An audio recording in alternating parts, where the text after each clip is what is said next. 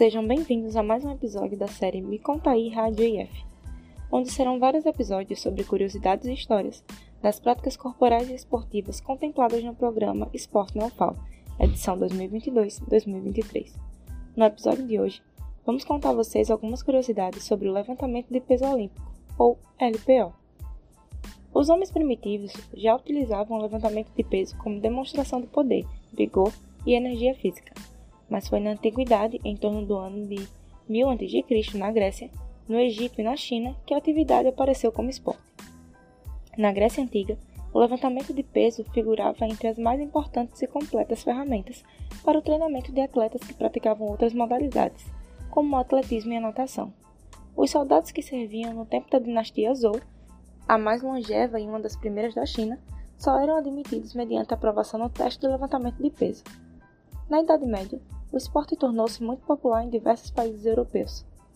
No século XVIII, na França e na Alemanha, bem como nas nações escandinavas, já havia alterofilistas de destaque. Só no final dos anos 1800, quando surgiram simultaneamente na França e na Áustria entidades que formalizaram as regras do esporte, foi possível contar com as vantagens da padronização das normas e dos equipamentos de competição. O levantamento de peso passou por várias transformações ao longo da história. A trajetória olímpica do esporte é recheada de frequentes variações que ocorreram pelo menos até a década de 1970, com o objetivo de torná-lo mais atraente e regulado, além de livrá-lo da ameaça do doping. A primeira aparição em Jogos Olímpicos foi em Atenas, em 1896, na parte masculina. Já as mulheres passaram a competir em Sydney, em 2000. Oi, boa tarde. Eu me chamo Maria Cecília e eu sou do curso de História e eu sou do quinto período do curso. É, eu faço LPO né, no Esporte na UFAL, mas eu gostaria de saber por que o LPO se tornou um esporte olímpico e quais são os tipos de LPO que existem.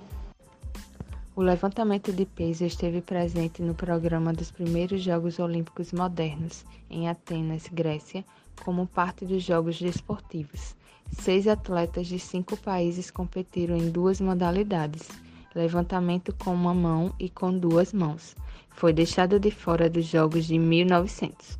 Reapareceu no ano de 1904 com duas modalidades: levantamento com duas mãos e haltere geral, e nos jogos seguintes foi abolido. O levantamento de peso foi reinserido nos Jogos Olímpicos de Verão de 1920 e não foi mais retirado do programa olímpico.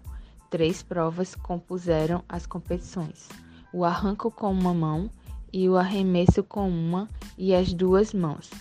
Nos Jogos Olímpicos de Verão de 1924 foram cinco provas: o arranco com uma mão e duas mãos, o arremesso com uma mão e duas mãos e o desenvolvimento com as duas mãos. Em 1928, nos Jogos Olímpicos de Amsterdã, foi instituído o triplo levantamento, o desenvolvimento, o arranco e o arremesso com as duas mãos. Em 1996, o Comitê Olímpico Internacional decidiu aceitar a entrada das mulheres nos Jogos Olímpicos de Verão de 2000 com a condição de que o número de atletas, homens e mulheres, não superassem os 250. Em Jogos Olímpicos, são apenas sete categorias, tanto no feminino quanto no masculino. Sendo assim, mulheres 49 quilos, 55 quilos, 59 quilos, 64 quilos, 76 quilos, 87 quilos e mais 87 quilos. Homens, 61 quilos, 67 quilos, 73 quilos, 81 quilos, 96 quilos, 109 quilos e 109 mais quilos.